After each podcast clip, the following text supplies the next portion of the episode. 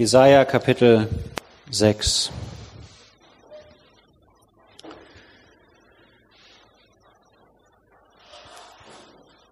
Im Todesjahr des Königs Osia, da sah ich den Herrn sitzen auf hohem und erhabenem Thron, und seine Schleppen füllten den Tempel.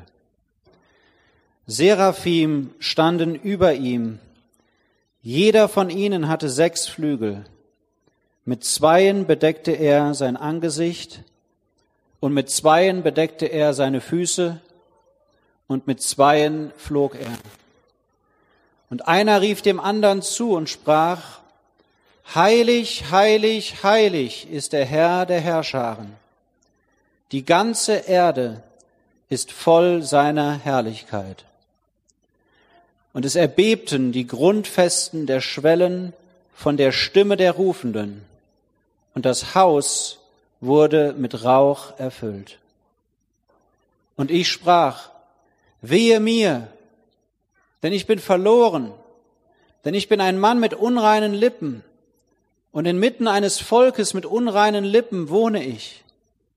Denn meine Augen haben den König, den Herrn der Herrscharen gesehen. Und einer der Seraphim flog zu mir, und in seiner Hand war eine glühende Kohle, die er mit der Zange vom Altar genommen hatte. Und er berührte meinen Mund damit und sprach, siehe, dies hat deine Lippen berührt, und so ist deine Ungerechtigkeit gewichen und deine Sünde gesühnt. Und ich hörte die Stimme des Herrn, der sprach, Wen soll ich senden? Und wer wird für uns gehen? Da sprach ich, Hier bin ich, sende mich. Und er sprach, Geh hin und sprich zu diesem Volk. Hörend hört und versteht nicht. Sehend seht und erkennt nicht. Mache das Herz dieses Volkes fett und mache seine Ohren schwer und verklebe seine Augen damit es mit seinen Augen nicht sieht und mit seinen Ohren nicht hört und sein Herz nicht versteht und es nicht umkehrt und geheilt wird. Und ich sprach, wie lange, Herr? Und er sprach, bis die Städte verwüstet sind, ohne Bewohner, und die Häuser ohne Menschen, und das Land so öde verwüstet ist, und der Herr die Menschen weit entfernt hat und die Verlassenheit inmitten des Landes groß ist. Und ist noch ein Zehntel darin, so wird es wiederum vertilgt werden, wie die Terebinte und wie die Eiche, von denen, wenn sie gefällt sind. Ein Wurzelstock bleibt, ein heiliger Same ist sein Wurzelstock.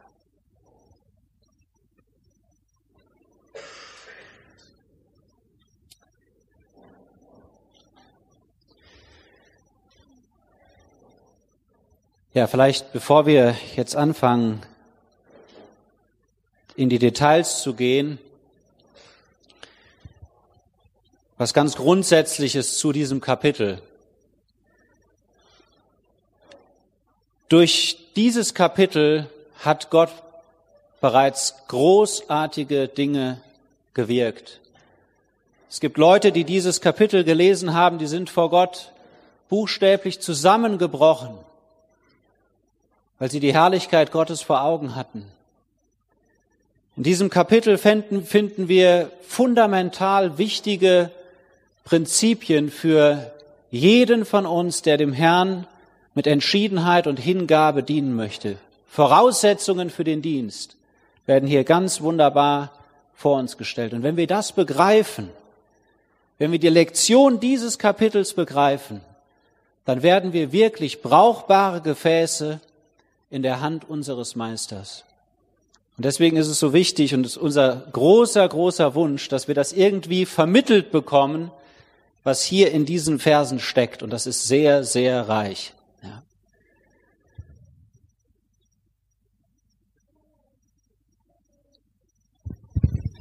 Also wir ergänzen uns immer so, ja. Wir haben das jetzt nicht irgendwie zugeteilt. Ähm, wenn ihr in eurem Handout seht, das ist eigentlich der Dreiklang der in diesem Kapitel uns wichtig ist. Und es ist wichtig, dass wir das ausgewogen hinbekommen, diese drei Aspekte. Ja, wir wollen erst einmal vorstellen, weil es das Kapitel so macht, also das besser ist zu formulieren, das Kapitel stellt erst einmal vor, wer Gott ist. Und Jesaja, und wir wollen uns wirklich in die Schuhe Jesajas stellen, Jesaja sieht den heiligen Gott, Gott den Heiligen auf dem Thron. Das ist das Erste. Und das ist wichtig. Alle, alles weitere in unserem Leben geht von der Erkenntnis Gottes aus. Das ist das Fundament, das ist das Zentrale, das ist der Kern, das ist das Wesen, darum geht's. Und deswegen werden wir vermutlich da auch ein bisschen bei stehen bleiben, könnte ich mir vorstellen, um dann, ähm, wie die Geschichte so weitergeht, Jesajas Reaktion darauf zu sehen. Und das ist wichtig, dass die Erkenntnis Gottes etwas bewirkt. Dass Gott zu sehen, Gott zu erleben, Gott zu erkennen, Gott zu verstehen, dass das etwas mit uns macht. Dass das eine Auswirkung in uns hat. Und die werden wir uns genauer anschauen, was für eine Auswirkung das hat auf Jesaja, dieses Wehe mir, ich bin verloren. Und dann aber auch da Gottes Reaktion wieder darauf, dass er diese Kohle in den in Gang setzt, auf den Weg bringt, dass Gott ein Interesse daran hat, dass man nicht in dieser Verfassung bleibt, sondern dass man Sühnung erlebt, dass man nicht unter seiner Sündenlast und seiner Sündenerkenntnis liegt, unter seiner Schulderkenntnis, sondern dass man Gnade erlebt und sich Gnade bewusst macht. Und daraus dann diese Sendung bekommt unmittelbar, ja, ohne eine Wartezeit, ohne eine Bewährungsfrist oder was auch immer, sondern direkt kommt dieser Auftrag, weil er bereit war. Ja, wen soll ich senden? Ich bin bereit zu gehen und dann geh. Und auch das werden wir uns dann anschauen. Das ist im Grunde der drei oder vier Klang, wie man will, für unser ganzes Leben. Ja, Gott zu erkennen, uns im Verhältnis zu Gott zu erkennen, also demütig zu sein, kann man mit anderen Worten sagen, dann in der Beziehung der Gnade zu Gott sich wiederzufinden und die Aufträge auszuführen, die Gott einem gibt. Ja, und das ist tatsächlich sehr, sehr zentral. Dieses Kapitel enthält im Grunde alles, was für unser Glaubensleben wichtig ist.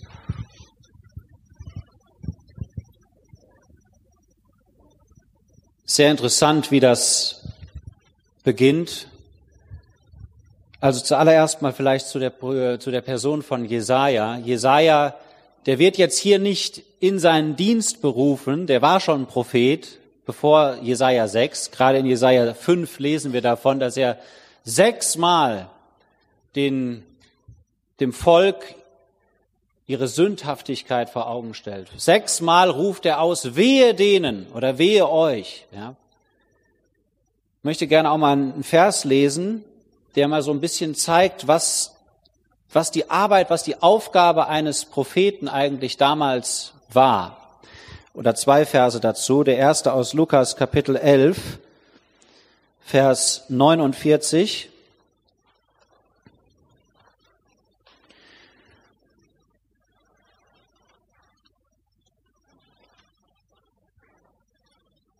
Darum hat auch die Weisheit Gottes gesagt, ich werde Propheten und Apostel zu ihnen senden und einige von ihnen werden sie töten und verfolgen. Das zeigt schon, dass der Dienst eines Propheten nicht positiv aufgenommen wurde in der Regel. Es war immer eigentlich mit Verfolgung und Ablehnung verbunden. Stephanus wiederholt das in Apostelgeschichte Kapitel 7, Vers 52. Da sagt er, welchen der Propheten haben eure Väter nicht verfolgt und sie haben die getötet, die die Ankunft des Gerechten zuvor verkündigten, dessen Verräter und Mörder ihr jetzt geworden seid.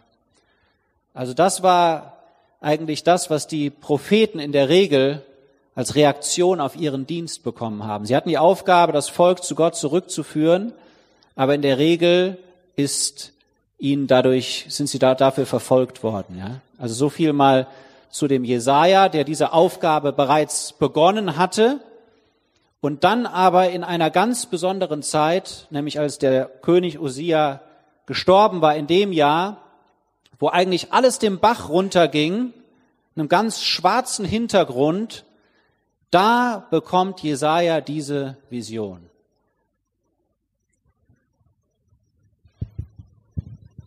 Es ist bei den Propheten immer gut, wenn man die sauber auslegen will, dass man sie in den richtigen Kontext stellt. Ja, das wird uns hier leicht gemacht im Todesjahr des Königs Usia. Das heißt, wir können suchen, wo ist er denn? Und wir finden ihn in 2. Chroniker 26. Das möchte ich gerne mal aufschlagen. Nicht jetzt um historische Forschung zu betreiben, sondern weil das der Hintergrund dieser Szene ist. Ähm, 2. Chroniker 26 beschreibt die Regierung Usias, der im Buch der Könige in der Parallelbeschreibung Asaja genannt wird. Und wir können uns im Grunde vorstellen, wenn wir verstehen wollen, was war die Regierungszeit Usias, können wir sagen 52 Jahre Gottes Macht. Ja, Usia heißt Gottes Macht oder die Kraft ist Gottes oder Gott ist Kraft, so etwas. Und das hat man in seinem Leben auch erlebt. Es war eine sehr lange Regierungszeit. 52 Jahre hat er regiert, das steht in Vers 3. Und er wird als jemand charakterisiert, also regiert hat er in Juda, ja, im Südreich. Und er wird charakterisiert in Vers 4 als einer, der tat, was recht war in den Augen des Herrn. Das heißt, es war ein guter König. Wenn ich jetzt war sage, ist es nicht nur, das war damals so, sondern das war in einer Phase seines Lebens so. Es endete leider anders. Aber den, größte, den größten Teil seiner Regierungszeit war das so. Er tat, was recht war in den Augen des Herrn. Das ist das, was einen guten König auszeichnet, einen guten Führer seines Volkes. Vers 5 zeigt eine moralische Qualität. Er suchte Gott. Ja, er ist nicht nur jemand gewesen, der sich an das Gesetz hielt, er tat, was recht war, sondern er suchte Gott. Er hatte ein persönliches Anliegen, danach Gott zu suchen. Dieses Motiv Gott suchen geht dieses Jahr irgendwie so mit mir. Ich weiß nicht, ob das auch jemand von euch anspricht. Ja, suchst du Gott? Suchst du Gott in dem, was du tust, in dem, was du erlebst, in deinen Entscheidungen? Suchst du Gott? Suchst du Gottes Willen, aber suchst du Gott darin? Ist das dein Antrieb, Gott zu verherrlichen? Und dann wird gesagt, Vers 5b, in den Tagen, als er den Herrn suchte, gab Gott ihm Gelingen.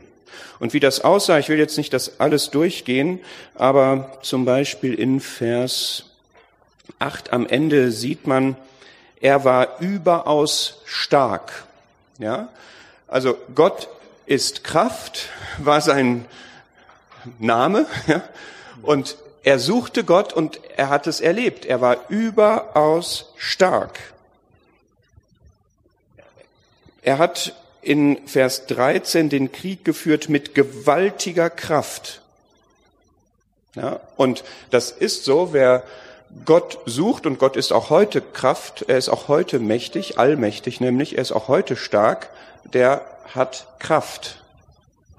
Und ähm, Usia ist eine, eine spannende Figur. Also überlegt euch mal, ich versuche mal das in unsere Zeit zu übersetzen. Ja, Bundesrepublik Deutschland, 52 Jahre Regierungszeit, 52 Jahre einen kraftvollen, starken Bundeskanzler. Ja, wir müssten Adenauer, Merkel, Kohl und Schmidt oder Brandt addieren, um auf 52 Jahre zu kommen. Also diese, diese Konstanz, dieses Wohlergehen, dieser Wohlstand, dieser, diese Dominanz auch über die Völker drumherum, das ist die Zeit, in der Jesaja gelebt hat. Der Usia hatte zwei interessante Eigenheiten. Vers 10 am Ende, er liebte den Ackerbau. Also er hat gewisse Parallelen mit Salomo, so dieses naturorientierte und auch Maschinenbauer können sich freuen, denn er hat in, wie es in Vers 15 steht, er machte in Jerusalem Maschinen, eine Erfindung von Technikern. Ja, eine interessante Kombination, also dieses technisch-ingenieurmäßige, dieser diese Liebe zum Ackerbau. Eine interessante Person. Und dann lesen wir leider in Vers 16, als er stark geworden war, erhob sich sein Herz, bis er zu Fall kam. Ja, das war dramatisch, das war tragisch, denn was dann passierte, er ist in den Tempel gegangen, er hat als einer, der kein Priester war, der da nicht rein durfte, hat er dort geopfert. Es haben ihn noch 80 Priester versucht, daran zu hindern. Er hat sozusagen mit erhobener Hand sich dagegen durchgesetzt. Er hat sich eben, er wurde hochmütig. Er hielt was von sich und er hat sich über, als jemand, der tat, was recht war in den Augen, der Gott suchte, ist er über die Stränge geschlagen und er hat sich über Gottes Gebote hinweggesetzt. Er ist in das Heiligtum sozusagen eingedrungen. Er hatte nicht seinen richtigen Platz behalten. Ja, und dann ist er aussätzig geworden, Vers 19. Da brach der Aussatz aus an seiner Stirn. Vers 21, er war aussätzig bis zum Tag seines Todes. Todes. Er wohnte in einem Krankenhaus. Das einzige Mal, dass das in der Bibel vorkommt, dieser Begriff als Aussätziger. Also stellt euch bitte für Juda diese, diese Katastrophe vor. Ja? Sie haben diesen König, der einfach über die Maßen gut ist, der zum Segen für das ganze Volk ist, der sowas macht und wirklich jetzt in your face aussätzig wird, wo Gott direkt antwortet und sagt, du bist aussätzig. Du wirst aus dem Verkehr gezogen, du bist unrein und unrein ist etwas, was wir auch in Jesaja 6 brauchen. Deswegen ist dieser Hintergrund ganz interessant. Ja? Ich bin unrein, ich bin in einem Volk von unreinen Lippen. Und Usia war da, das war Gespräch im ganzen Volk, er war unrein.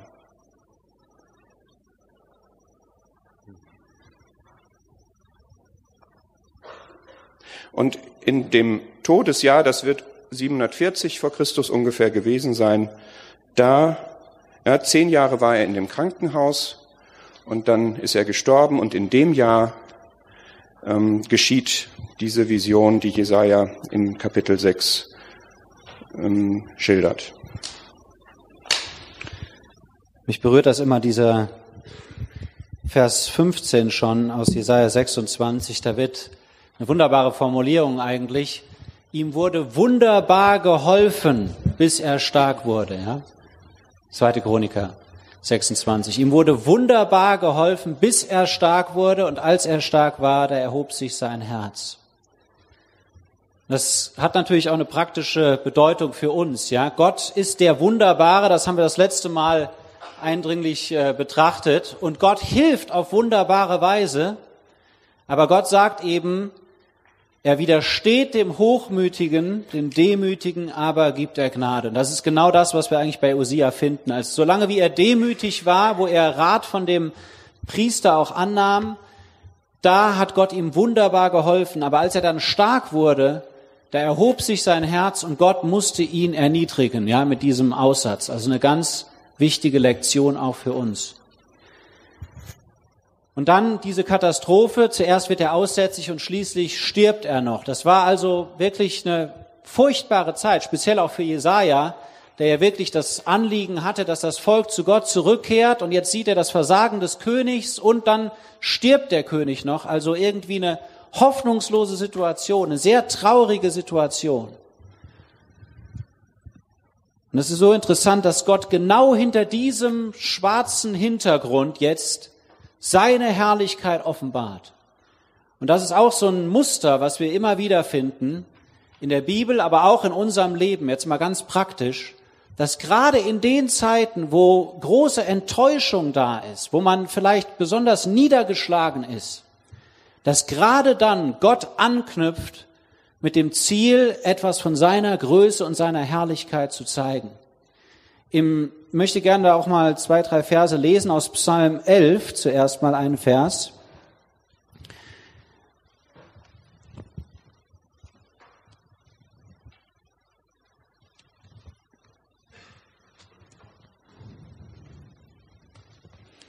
Psalm 11, Vers 3. Wenn die Grundpfeiler umgerissen werden, was tut dann der Gerechte? Also wenn es den Bach runtergeht, wenn Ungerechtigkeit überhand nimmt, wenn wir enttäuscht sind aufgrund des Versagens, was um uns herum geschieht, was tut dann der Gerechte? Der Herr ist in seinem heiligen Palast. Der Herr in den Himmeln ist sein Thron. Seine Augen schauen, seine Augenlider prüfen die Menschenkinder. Selbst wenn sich hier auf der Erde alles verändert, wenn alles den Bach runtergeht, wenn wir Enttäuschungen erleben in unserem Umfeld, in unserem eigenen Leben, in unseren örtlichen Zusammenkommen, eine Sache bleibt bestehen. Der Herr ist in seinem heiligen Palast. Und Gott verändert sich nicht. In Habakkuk 2 wird das auch gesagt. Der Herr ist in seinem heiligen Palast, schweige vor ihm, ganze Erde. Habakkuk 2, Vers 20 ist das. Dass wir das immer wieder vor Augen haben, dass egal was hier in dieser Welt passiert, Gott ist in seinem heiligen Palast, umgeben von unendlichem Frieden. Ihn erschüttert nichts. Und ich dachte dabei auch gerade an Männer Gottes, die, wie die sich verhalten haben in Zeiten des Niedergangs, in Zeiten des Widerstands, in Zeiten der Verfolgung. Und David, der Mann nach dem Herzen Gottes, der ja der Mann nach dem Herzen Gottes genannt wird, obwohl er ein Ehebrecher war, ein Mörder war, jemand, der sich auf die Seite der Feinde des Volkes gestellt hat, eigentlich unmöglich. Und diesen Mann, da sagt Gott, das ist der Mann nach meinem Herzen. Warum? Gibt bestimmt mehrere Gründe dafür, aber ein Grund ist der, dass David eine echte Wertschätzung für die Herrlichkeit Gottes hatte. Im Psalm 27, da lesen wir von der Verfolgung, wenn man die ersten drei Verse mal liest, da liest man davon, dass David verfolgt wurde, dass er gelitten hat, dass er immer wieder, ja, diesen Widerstand erlebt hat. Aber dann lesen wir nicht, Herr, bitte lass das aufhören, bitte verändere meine Umstände oder sowas, sondern heißt es in Vers 4, Psalm 27, Vers 4, eins habe ich mir von dem Herrn erbeten und danach will ich trachten zu wohnen im Hause des Herrn und anzuschauen die Lieblichkeit oder die Schönheit des Herrn. Das war die Gesinnung von David. Und ich glaube, dass das ein Grund dafür ist, warum Gott ihn einen Mann nach seinem Herzen nennt. Er war ein Mann, der hat Buße getan, ja, aber das war ein Mann, der hatte eine Wertschätzung für die Herrlichkeit Gottes. Und er hat danach getrachtet, das anzuschauen, das zu suchen, was Thorsten eben gesagt hat. Ja, Psalm 63. Ich lebe in einem Land, in einer, in einer Wüste. Meine Seele dürstet nach dir, dich anzuschauen im Heiligtum. Und dann sagt David da, ganz interessant, Psalm 63, denn deine Güte ist besser als Leben, wie ich dich angeschaut habe im Heiligtum. David war so überwältigt von den Eindrücken, die er von Gott bekommen hatte im Heiligtum, in der Gegenwart Gottes, dass er sagt, deine Güte ist besser als jede Annehmlichkeit, jeder Luxus, den dieses Leben zu bieten hat. Und darin wollen wir jetzt auch, das ist unser Wunsch, dass wir mehr dahin kommen, ja, dass die Herrlichkeit Gottes so einen Einfluss auf uns hat, dass wir sagen können, deine Güte, das, was von dir kommt, das Gute, was du gibst und was wir erleben in deiner Gegenwart, ist besser als jede Annehmlichkeit, was uns dieses irdische Leben hier zu bieten hat.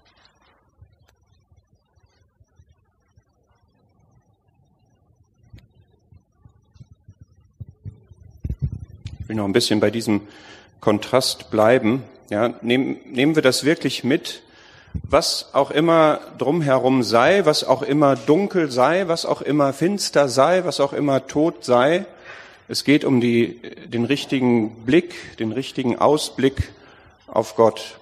Und im Grunde ist ja der Hintergrund hier wirklich tot. Wir haben gesehen, das Todesjahr Osias. Ich möchte nochmal nach Jesaja jetzt in den Kontext etwas gehen, wenn Ihr schaut, wie ist damals das Volk gewesen? Nur mal kurz aus den ersten Kapiteln, Jesaja 1, Vers 3 und 4. Ein Ochse kennt seinen Besitzer, ein Esel die Krippe seines Herrn.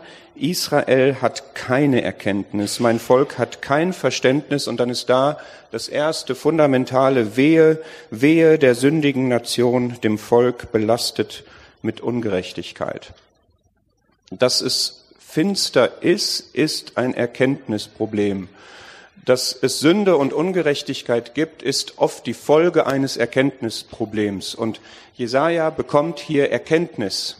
Jesaja bekommt Einblick. Jesaja bekommt den Blick auf den heiligen Gott.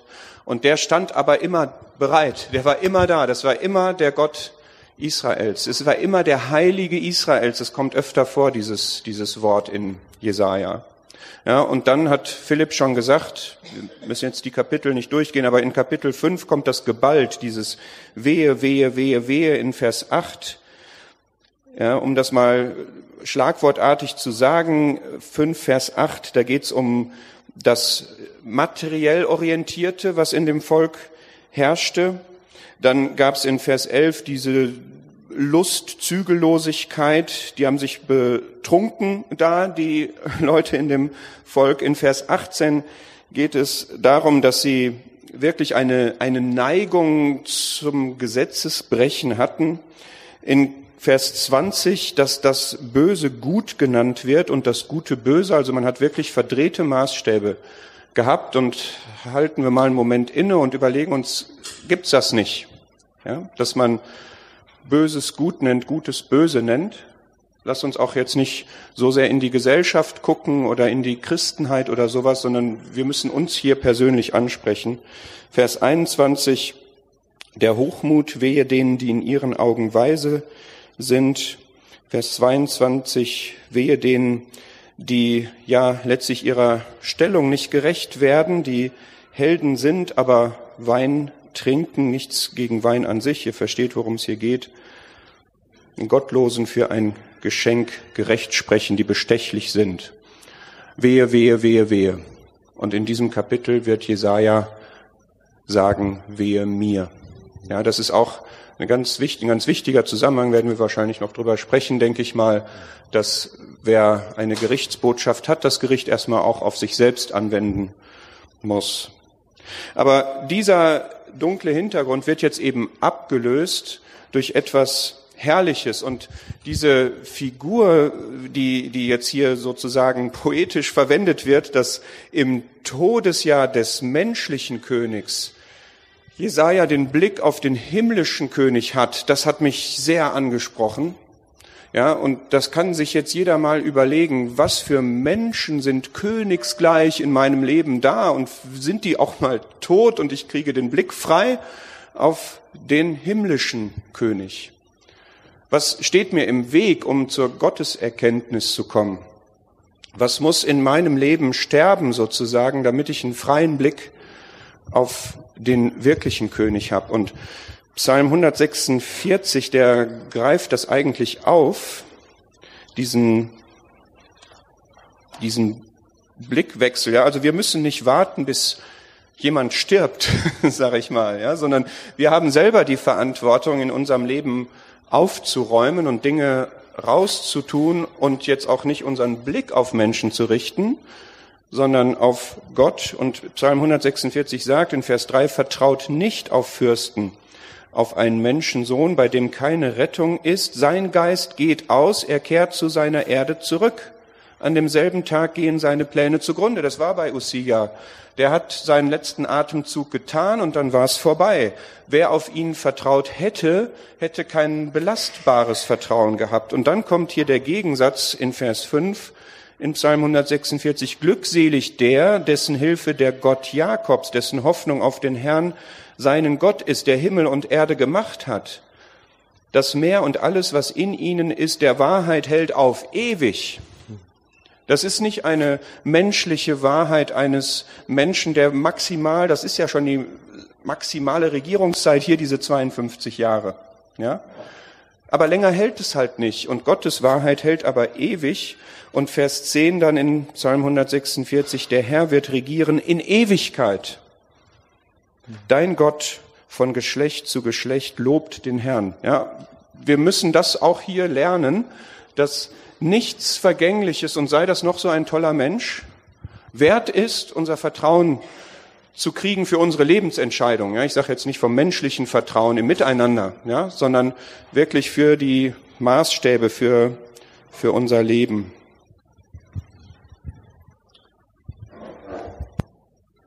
Ich dachte auch noch an ein sehr eindrückliches Beispiel von einem Mann, der, der auch gottesfürchtig war, der versucht hat, für Gott zu leben, aber der gleichzeitig um sich her geschaut hat und der sah die Gottlosen, die Ungläubigen und er stellte fest, denen geht's viel besser als mir. Bei mir geht alles schief und bei denen läuft alles glatt, so ungefähr. Und er hat angefangen darüber nachzudenken und man hat den Eindruck, der ist fast depressiv geworden, als der sich darauf fokussiert hat, als er darüber immer weiter nachgedacht hat. Das war der Asaf, im Psalm 73 wird uns das geschildert. Und dann sagt er, das war mühevoll. Und der ist wirklich, man hat wirklich den Eindruck, der ist fast depressiv dadurch geworden. Und dann heißt es, bis ich hineinging in die Heiligtümer Gottes, bis er diesen himmlischen Standpunkt eingenommen hat und sich wirklich vor Gott aufgehalten hat und das Ganze aus einer ewigen Perspektive gesehen hat. Und auf einmal geht ihm sozusagen die Sonne auf, ja. Und auf einmal kommt er dahin, dass er letztendlich sagt, wen habe ich im Himmel und neben dir habe ich an nichts Lust auf dieser Erde. Das ist eine, eine gewaltige Aussage. Ja. Da muss man erstmal hinkommen, die mit ganzem Herz, mit voller Überzeugung sagen zu können. Aber der Mann, der hat das, der konnte das sagen, weil er sich im Heiligtum aufgehalten hat vor Gott.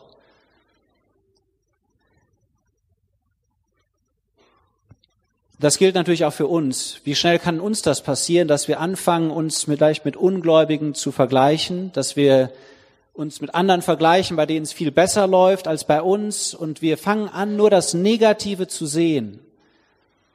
Und dann lädt Gott uns sozusagen ein und sagt, nein, halte dich ganz bewusst mal vor mir auf und seh mal die Dinge unter einer ewigen Perspektive. Für uns, wir sind ewige Himmelsbürger und wir haben eine ewige Hoffnung. Wir haben ewiges Leben. Und es geht weit über das hinaus, über die Leiden, über den Widerstand, über das Negative, was wir hier erleben. Deswegen sind wir eben mehr als Überwinder, weil wir diese Perspektive haben. Und da möchte Gott uns zu bringen.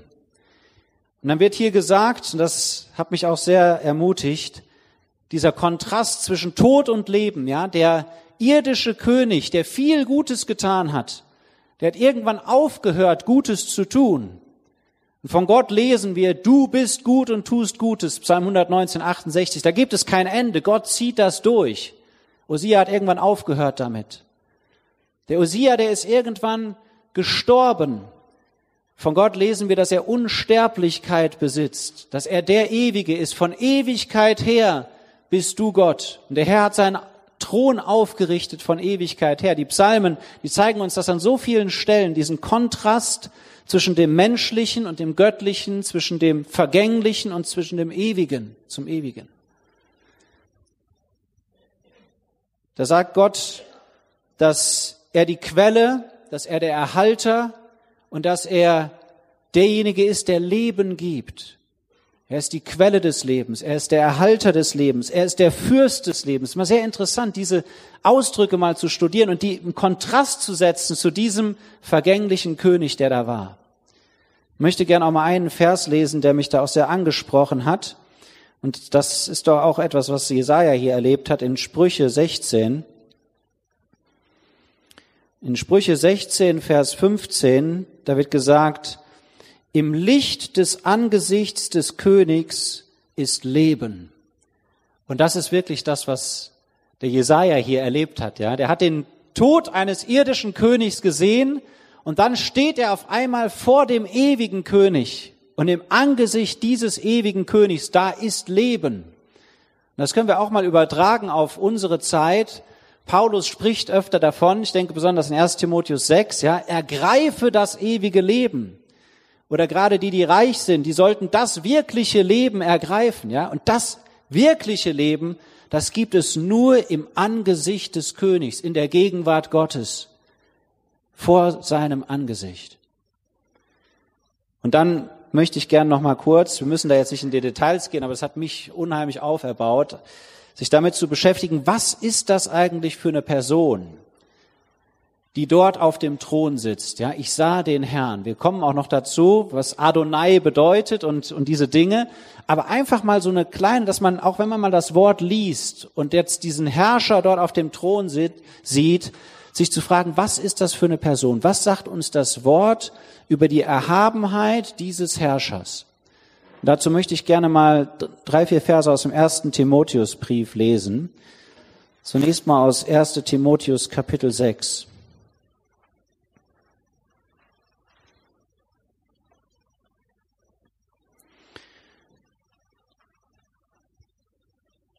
1. Timotheus 6, da haben wir schon gesehen, Paulus sagt in Vers 12, ergreife das ewige Leben. Und dann sagt er in Vers 15, die zu seiner Zeit zeigen wird, der selige und alleinige Machthaber, der König der Könige und der Herr der Herren, der allein Unsterblichkeit hat und ein unzugängliches Licht bewohnt, den keiner der Menschen gesehen hat noch sehen kann, dem Ehre sei und ewige Macht. Kapitel 1, Vers 17, dem König der Zeitalter aber, dem unvergänglichen, unsichtbaren, alleinigen Gott sei Ehre und Herrlichkeit von Ewigkeit zu Ewigkeit. Amen. Allein über diese Verse könnte man wahrscheinlich eine komplette Möhne-Freizeit halten. Das ist so inhaltsreich, darüber nachzudenken, wer ist denn dieser selige Gott? Was bedeutet das denn, dass Gott ewige Glückseligkeit, Freude hat, der da auf dem Thron sitzt, der ist das, der hat ewige Freude. Er ist der alleinige Machthaber, er ist der souveräne Gott, der über alles herrscht. Der sagt, mein Ratschluss soll zustande kommen, all mein Wohlgefallen werde ich tun. Er ist der König der Könige, der über jedem Regenten hier auf der Erde steht, der König der Könige. Und als solcher wird der Herr Jesus regieren. Natürlich, wir wissen, da kommen wir auch noch zu aus Johannes 12, es ist der Herr Jesus selbst, der dort auf dem Thron sitzt, ja? Das Sichtbare von Gott, das sehen wir in dem Herrn Jesus, der König der Könige und der Herr der Herren. Also, es lohnt sich absolut, sich mal mit diesen Begriffen auch auseinanderzusetzen, um zu sehen, wie groß und erhaben und herrlich diese Person ist, die dort auf dem Thron sitzt.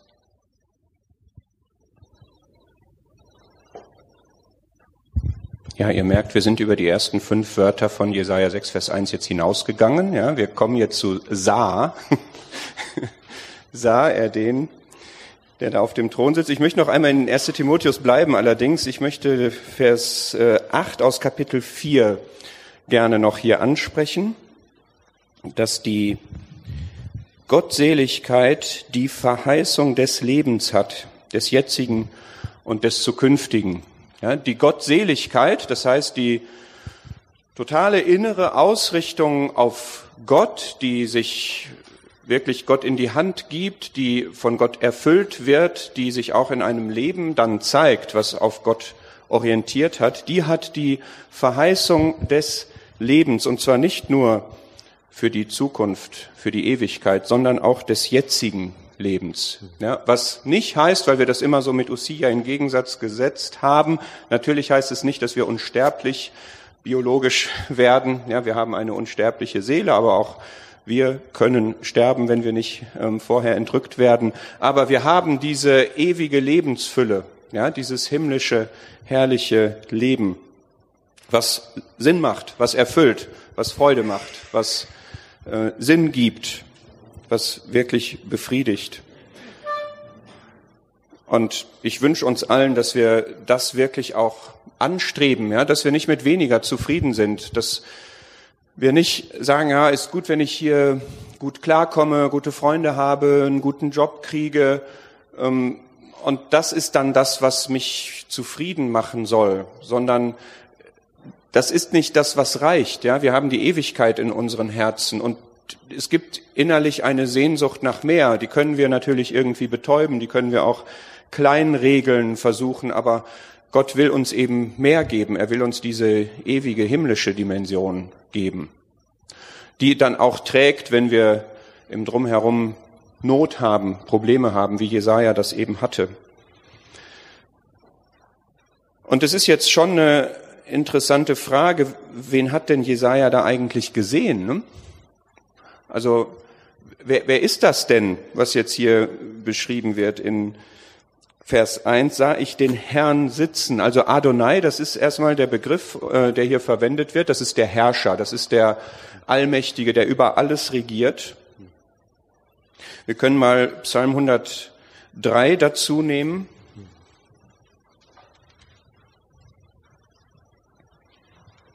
Psalm 103, Vers 19. Der Herr hat in den Himmeln festgestellt, seinen Thron und sein Reich herrscht über alles. Das ist der, der alles beherrscht. Wir können 123 Vers 1 auch mal noch nehmen. Ich erhebe meine Augen zu dir, der du in den Himmeln thronst.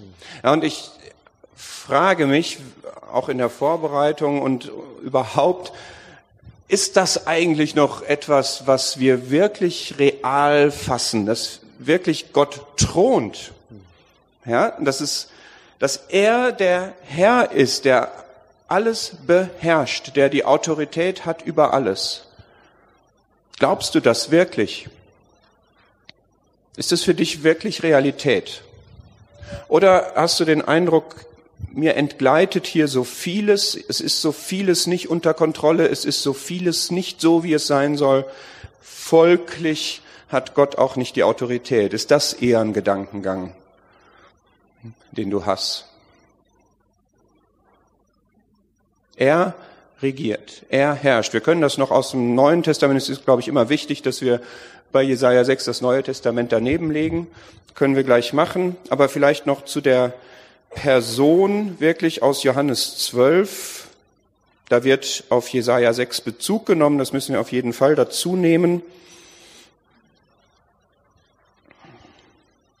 Es gibt einige Stellen, wo das hier aus Jesaja 6 zitiert wird im Neuen Testament, in allen Evangelien, im Römerbrief, im Hebräerbrief, hier in Johannes 12. steht in Vers 41, nachdem aus Jesaja 6 zitiert wird, das sprach Jesaja, weil er seine Herrlichkeit sah und von ihm redete. Das wird auf den Herrn Jesus Christus bezogen. So, also, Philipp, was heißt das jetzt? Was hat er da, wen hat er da gesehen? Ja, er hat ganz klar den Herrn Jesus dort auf dem Thron gesehen, von dem wir auch lesen, dass er der König der Könige und der Herr der Herren ist und der, in dem Gott eben sichtbar wird. Ja.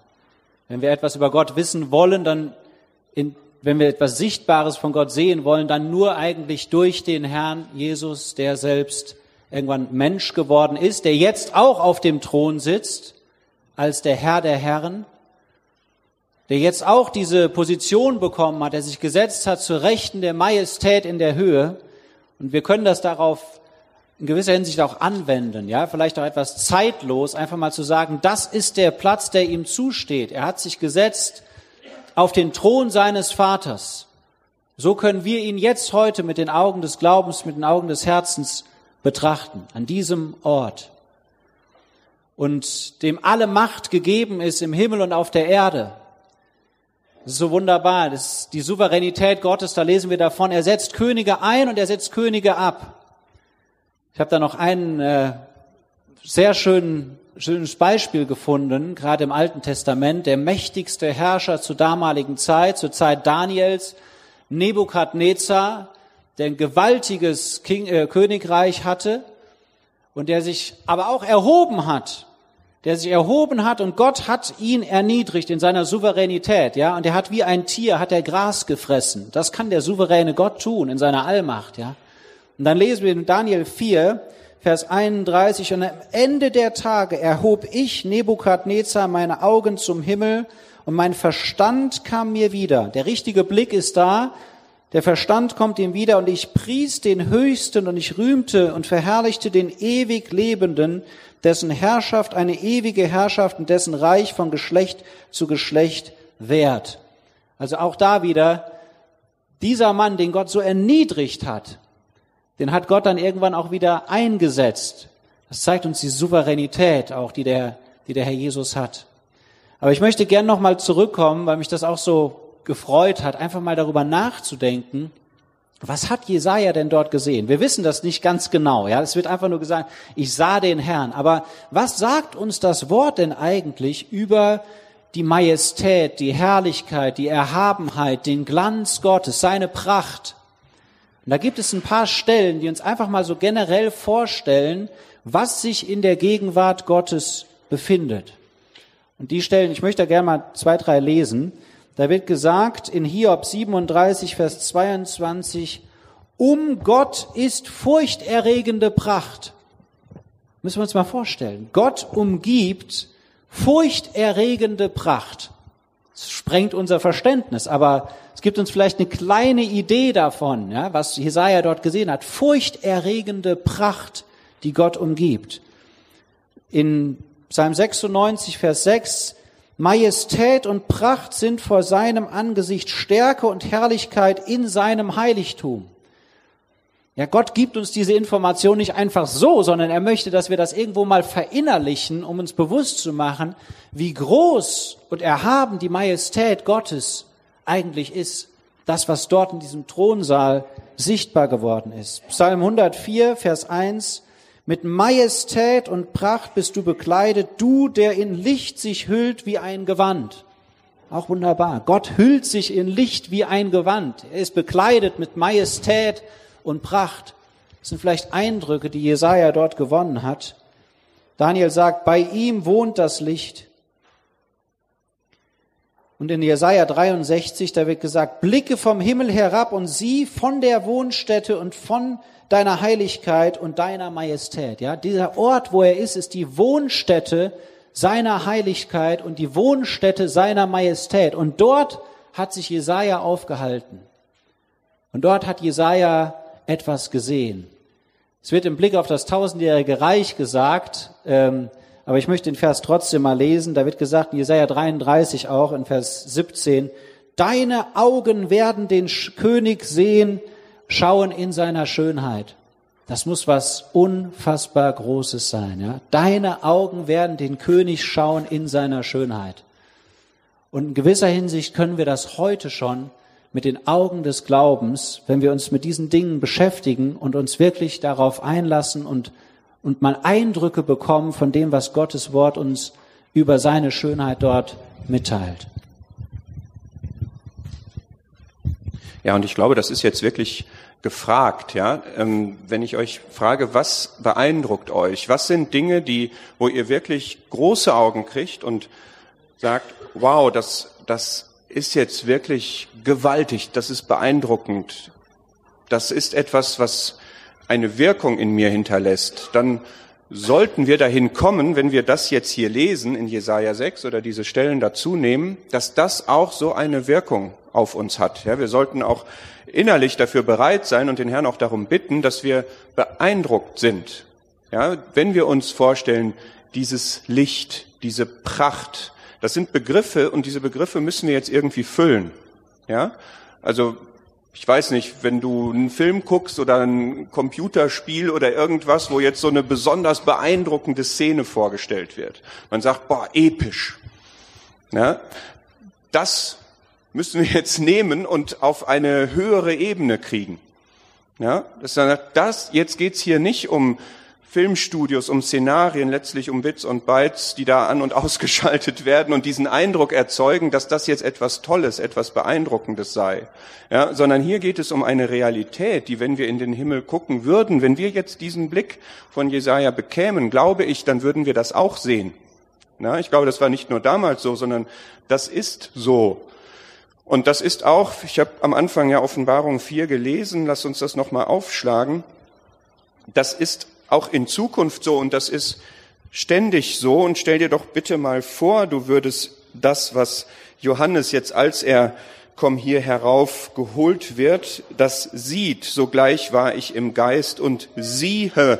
Ja, es geht jetzt nicht um, um Worte und um Beschreibung, sondern siehe, das hat er gesehen und das können wir mit unseren inneren Augen auch sehen. Ein Thron stand in den Himmeln. Ein Thron haben wir Demokraten nichts mit am Hut, ja, aber es gibt einen Thron, auf dem Autorität, auf dem Regierungsgewalt ist.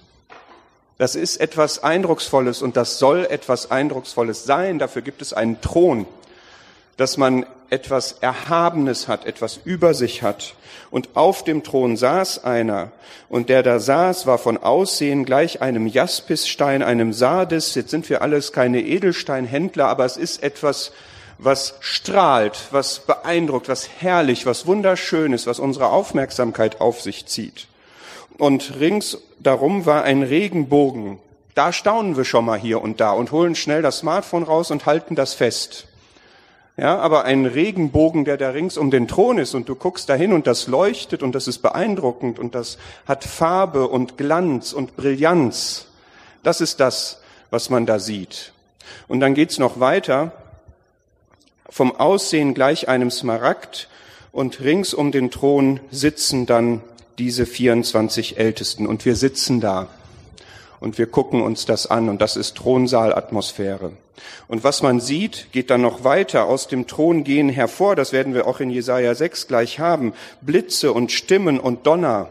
Hast du Angst vor einem Gewitter? Beeindruckt dich das? Kann ich das innerlich irgendwie bewegen und erreichen? So ein Blitz. bei Gewitter denke ich immer daran, dass wir mal im Schweizurlaub waren, am Nationalfeiertag. Am 1. August ist das, glaube ich. Ja, c'est juste. Okay, und da haben alle tolle Feuer oben auf den Berggipfeln gemacht und Feuerwerk und so weiter. Und dann hat Gott, so habe ich mir das vorgestellt, gesagt, hey, ich zeige euch mal, wie das wirklich geht. Ich mache ein Gewitter. Und alle Feuer auf den Berggipfeln sind verblasst vor dem Gewitter, vor dem Blitz. Der ganze Himmel war erleuchtet und nicht nur so ein kleines Feuerwerk hier und da. Ja, das ist Gott, das ist seine Gewalt. Und sieben Feuerfackeln brannten vor dem Thron der die sieben Geister Gottes hat. Und vor dem Thron war ein gläsernes Meer gleich Kristall. Bitte, was, was macht das mit euch, wenn ihr euch das vorstellt? Ein Kristallmeer. Und da drin spiegelt sich Feuerschein und es gibt Blitze und Donner und Gewitter. Und es ist eine Stimme, wenn wir jetzt Jesaja 6, das wird auch in Offenbarung 4 beschrieben, heilig, heilig, heilig. Das kann uns doch nicht ungerührt lassen. Ja, das können wir jetzt nicht abbuchen und sagen, Hauptsache ich weiß, was die Begriffe bedeuten. Um die Begriffe da, die helfen uns zum Verständnis, aber wir müssen da seelisch von erfasst sein. Und das ist das, was wahr ist. Das ist die Realität. Und das ist gemeint, wenn es darum geht, dass unser Leben himmlisch angereichert wird, dass wir ein ewiges Leben haben, dass wir Anteil haben. Denn Vielleicht jetzt zwei Stellen noch aus dem Neuen Testament, um das für uns festzumachen, dass das wirklich auch für uns Realität ist. Die eine ist aus Hebräer 1.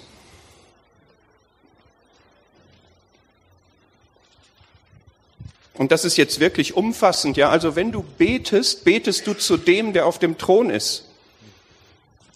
Zu dem. Wenn du in Gedanken etwas dich mit dem Herrn beschäftigst, beschäftigst du dich mit dem, der auf dem Thron ist. Hebräer 1 sagt in Bezug auf den Sohn in Vers 8, in Bezug auf den Sohn, dein Thron, o oh Gott, ist von Ewigkeit zu Ewigkeit, von Ewigkeit über Jesaja 6, über Hiob, über Johannesevangelium über die Offenbarung bis 2019 und immer weiter bis in Ewigkeit. Und das Zepter der Aufrichtigkeit ist das Zepter deines Reiches.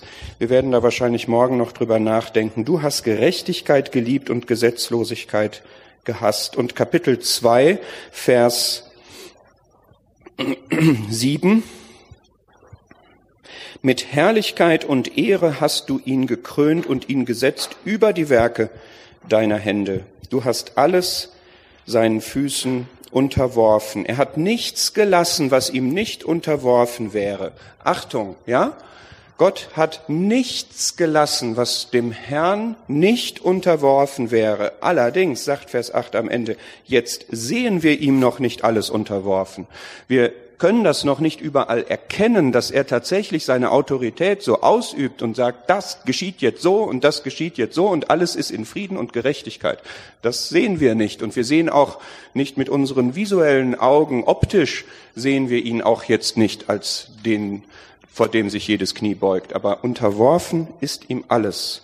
Und zweite Stelle Epheser 1,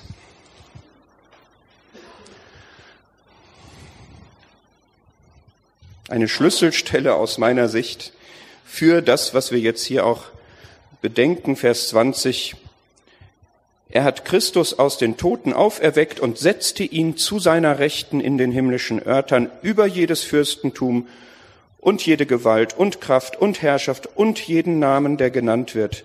Nicht allein in diesem Zeitalter, aber eben auch schon in diesem Zeitalter. Das ist jetzt wahr. Und das möchte ich uns wirklich ins Herz pflanzen, diese Erkenntnis Gottes, dass er regiert, dass der Herr über alles erhoben ist, schon jetzt, und alle Gewalt hat und alle Autorität hat und alle Herrlichkeit hat. Und wir, die wir an ihn glauben, wir sollten da etwas von empfinden und ihm auch dafür geben.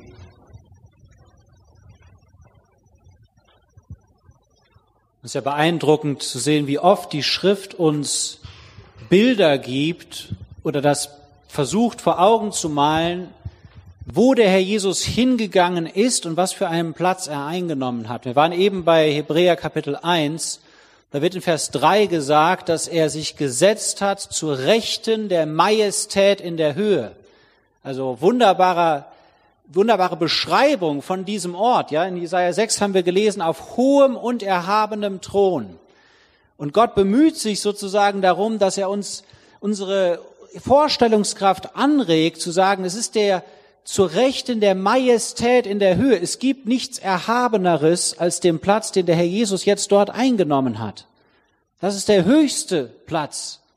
Und er hat sich dort gesetzt ist auch so interessant in Markus Kapitel 16, da wird das ganz am Schluss gesagt, der Herr aber setzte sich zur Rechten Gottes, ja. Er hat sich dort hingesetzt und von dort aus wird dann gesagt, hat er kollaboriert mit denen, die hier auf der Erde für ihn arbeiten, ja. Aber von dem Platz seiner Macht aus. Der Jesus oder Gott insgesamt ist nicht im Himmel und läuft da nervös herum irgendwie, sondern er hat sich gesetzt, er sitzt auf dem Thron der Macht und hat alle Dinge unter Kontrolle. Nicht nur allgemein, sondern in deinem und meinem Leben. Da gibt es nichts, was ihn irgendwie aus der Ruhe bringt. Er ist der Autor der Zukunft. Er hat sie selbst geplant. Er kennt uns durch und durch. Er kennt, was wir morgen sagen werden, was wir morgen tun werden. Er kennt jede Entscheidung, die wir treffen werden. Ihm bringt nichts aus der Ruhe. Wir lesen in Philippa 4 von dem Frieden Gottes, der allen Verstand übersteigt. Und das ist der Friede, der regiert an dem Thron, auf dem Thron, auf dem der Herr Jesus dort sitzt. Er sitzt dort auf hohem und erhabenem Thron zur Rechten Gottes. Und dann wird gesagt, und seine Schleppen füllten den Tempel. Wir könnten noch mehr sagen, aber wir müssen langsam versuchen, von Vers 1 mal weiterzugehen und gleich vielleicht auch mal ein Lied zu singen. Vielleicht noch so viel, seine Schleppen füllten den Tempel. Die Schleppen, das ist das gleiche Wort wie das Gewand, das Aaron getragen hat, der, der hohe Priester. Das geht um ein Gewand. Und das Gewand, was Menschen getragen haben, gerade diese in, in, Hoheit waren, das zeugte von ihrer Herrlichkeit, von etwas Sichtbarem Äußerem, von der Würde der Person, hat das ein Zeugnis abgelegt. Und hier wird gesagt, diese Würde, diese äußere Herrlichkeit, die hat den kompletten Tempel eingenommen. Das bedeutet, wenn sich jemand dort aufgehalten hat, der wurde unmittelbar von der Herrlichkeit dieser Person berührt. Das ging gar nicht anders. Wir werden das noch sehen, in Verbindung mit den Seraphim. Die konnten gar nicht anders, als zu rufen, heilig, heilig, heilig ist der Herr der Herrscher in der Gegenwart Gottes. Da geht das gar nicht anders, als dass man nicht berührt wird von der Herrlichkeit Gottes. Und das, das ist das, was prägt, ja, wirklich, wenn man sich wirklich dort aufhält, im Geist dort aufhält, dann wird das eine Auswirkung haben. Nur das bedeutet wirklich, dass man mal abschaltet und dass man sich bewusst dort aufhält. Wie oft ist es so, dass wir einerseits vielleicht ins Gebet gehen, aber doch noch komplett mit unserem Kopf hier auf der Erde sind und uns gar nicht darauf einlassen, mal richtig abzuschalten und uns dort aufzuhalten.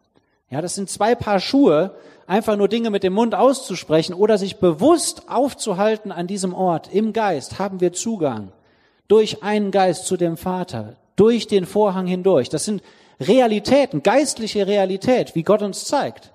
Die können wir nicht sehen mit unseren natürlichen Augen, aber der Glaube sagt, genauso wie ich weiß, dass ich errettet bin, weil Gott es mir sagt, genauso weiß ich auch, dass ich Zugang habe in den Thronsaal, dass ich jetzt Zugang habe zum Gnadenthron. Ist ja auch noch so ein Thema. Was ist das denn überhaupt für ein Thron, der hier steht, ja? Das wird gesagt im Psalm, Gerechtigkeit und Gericht sind die Grundfeste seines Thrones, ja? seiner Herrschaft. Was ist denn für uns heute dieser Thron? Wozu ist er denn geworden? Wie ist das denn gekommen? Das sind alles Fragen, die mit diesem Kapitel in Verbindung stehen, ja.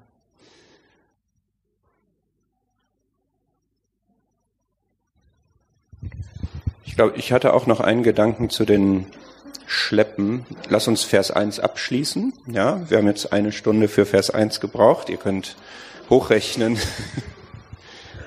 Wir haben gerade die Gruppenarbeit gecancelt, die freie Zeit auch und dann, ähm, nein, wir werden gleich mal irgendwie zwei, drei Lieder singen, wer mal raus muss und so, aber wir werden keine richtig große Pause machen. Ähm, einen Gedanken zu den Schleppen füllten den Tempel. Ähm, Philipp hat schon Psalm 104 zitiert, dass er sich in, Licht hüllt wie in ein Gewand. Also das ist, glaube ich, einmal gemeint. Ja, einfach Licht und Licht ist Gottes Wesen und also ein Aspekt von seinem Wesen. Das heißt, der, der ganze, die ganze Ausstrahlung ist da drin und füllt das auch aus. Und seine Schleppen füllen den Tempel. Wir können uns jetzt vorstellen, er hat in den Himmel geguckt und da kommen sozusagen Schleppen runter und haben den Tempel da in Jerusalem gefüllt, was er da gesehen hat. Oder er hat das alles in den Himmel versetzt gesehen oder er hat ihn im irdischen Tempel gesehen, aber der Thronsaal war sozusagen da rein transportiert, wie auch immer, ja. Aber dieser Tempel war erfüllt mit dem, was für Gott steht. Und das macht direkt die Übertragung auf uns heutzutage. Was ist heute der Tempel? Ja, das sind einerseits wir, das ist andererseits die Versammlung. Das als Tempel Gottes sind wir denn auch so erfüllt. Ja, wenn man in unser Zusammenkommen kommt, wird man da auch überwältigt von der Herrlichkeit Gottes, von Gottes Wesen. Was das einfach so füllt, dass das die Atmosphäre ist, dass das das ist, was man sieht und dass das ist, was ansteckt. Ja, denn ich hab, als du das gerade gesagt hast, an Mose gedacht, ja, der in Gottes Gegenwart war und dann hat sein Angesicht geleuchtet. Und das geht. Das ist möglich. Das ist möglich durch die Wirkung des Geistes, denn Gott hat ja in unsere Herzen gestrahlt zur Ausstrahlung von seiner Herrlichkeit, dass seine Herrlichkeit in unsere Herzen hineingeleuchtet hat und dass es daraus ausstrahlt. Und je mehr wir vom Geist erfüllt sind, umso mehr sind wir auch von Herrlichkeit erfüllt und umso mehr wird das ausstrahlen. Und zweitens finde ich bei diesen Schleppen einen sehr schönen Gedanken aus Hiob 26, der mich persönlich immer wieder mal freut, wo gesagt wird im Blick auf die Schöpfung in Vers 14, siehe, das sind die Säume seiner Wege und wie wenig haben wir von ihm gehört und den Donner seiner Macht, wer versteht ihn? Ich übertrage das jetzt so ein bisschen. Hier steht jetzt nicht Schleppe, sondern Säume, also der Rand des Gewands. Ja, und so ein bisschen habe ich diese Vorstellung, dass, wie Salomo sagte, der Himmel und die Himmel der Himmel können dich nicht fassen. Und so konnte auch in Jesaja 6 der Tempel die Herrlichkeit nicht wirklich fassen. Die Schleppen waren da drin, sozusagen, ja. Und das, was wir von Gott sehen und erkennen, das sind die Säume seiner Wege. Das ist so der, der Rand dessen, was so zu uns hinragt, ja. Und das haut uns ja schon um. Ja, das ist ja schon hoch beeindruckend, wenn wir daran schnuppern, wie Gott ist und was Gott macht. Und das ist aber ja noch gar nicht die Fülle, ja, das ist noch gar nicht alles. Und es ist aber andererseits auch tröstlich, weil wir seine Wege nicht immer verstehen. Und dann können wir halt auch sagen, okay, was wir jetzt hier sehen, das ist nicht das ganze Bild. Das sind jetzt nur die Ränder, das sind nur die Säume. Und so wie Mose auch gerne Gottes Herrlichkeit sehen wollte, sich dann da in dieser Felsspalte verbergen soll und das nur so von hinten sieht und viele Dinge sehen wir auch nur so von hinten oder von der Seite, aber nicht im Kern.